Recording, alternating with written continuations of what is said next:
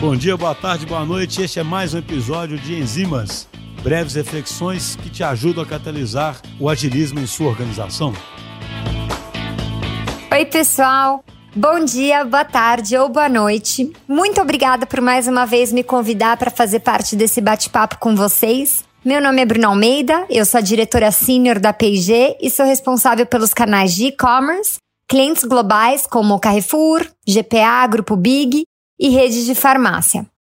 Bom, gente, hoje eu fui convidada para falar com vocês sobre um tema que me apaixona e que eu considero de extrema relevância.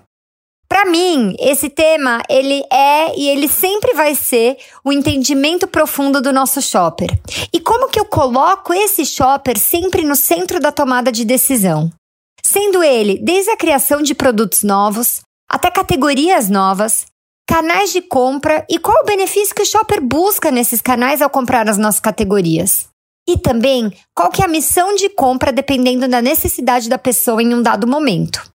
Uma das coisas que eu tenho muito orgulho de trabalhar na P&G é o fato de que a gente sempre coloca o consumidor no centro da nossa decisão.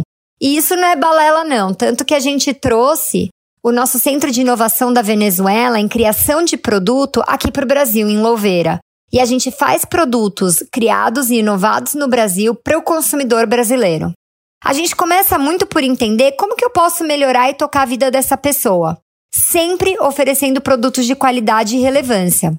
O processo de desenvolvimento do produto ele é feito sempre com 100% em base nos inputs desses consumidores. E isso nos dá uma vantagem competitiva gigantesca. Quando me perguntam, Bru, o que você acha que realmente faz com que a Procter seja diferenciada? É justamente isso. Em um momento de crise, a gente acaba oferecendo esse produto de qualidade que não hipoteca e não gera incerteza do shopper ao comprar uma marca da P&G. Muitas empresas, elas enxergam a inovação de produto e o investimento em melhorar a qualidade do mesmo como um gasto. E isso acaba prejudicando muito a percepção do consumidor em relação ao produto e à marca que ele tanto confiava. Existem maneiras diferentes, viu, gente, de enfrentar o desafio de uma renda familiar apertada. Uma é o óbvio, cortando custo, oferecendo produtos mais baratos. E a outra é garantir a satisfação do consumidor ao comprar um produto onde ele não é obrigado a tomar riscos, garantindo que ele tem um retorno sobre investimento esperado sobre aquele desembolso. Então, eu sei que eu tenho que comprar shampoo. Eu vou comprar Pantene porque eu sei que eu não vou errar. Eu não vou jogar o meu dinheiro na lata do lixo comprando um produto que talvez não entregue o benefício esperado. Investir na qualidade e comunicar isso para o shopper é uma maneira de estar preparado para galgar o crescimento também pós-crise. Você conquista esse consumidor, você mostra para ele que você não está prejudicando a qualidade por baratear o produto e ele acaba ficando fiel a você.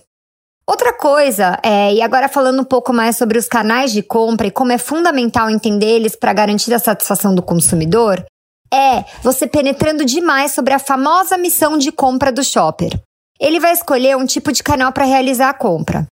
Por exemplo, se for uma missão de reposição, onde ele quer reestocar itens básicos da sua dispensa que acabaram, muito provavelmente ele vai escolher um supermercado de pequeno a médio porte.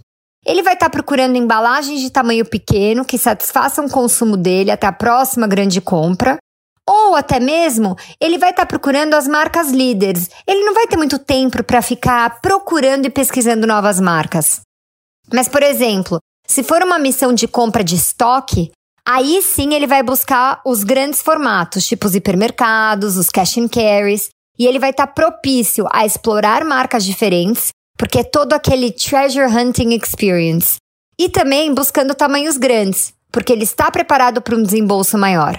É aí que a gente tem que garantir um portfólio extenso que possa atender a maior gama de busca e tamanhos grandes. Bom, falei, falei, falei, mas resumindo, gente, o fundamental é entender todos os passos da jornada dele. Começando por o que ele precisa, o que vai realmente tocar a vida dele e terminando como que eu garanto que ele tenha e encontra as modalidades do produto que ele busca no formato de canal que ele está indo. Agora você deve estar tá pensando, né, Bru?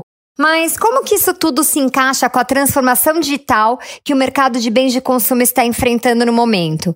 E a resposta, gente, é única. A gente tem que sair da nossa zona de conforto para começar o trabalho de investigação desse shopper da estaca zero. Você já parou para pensar que a compra de shampoo no e-commerce é completamente diferente?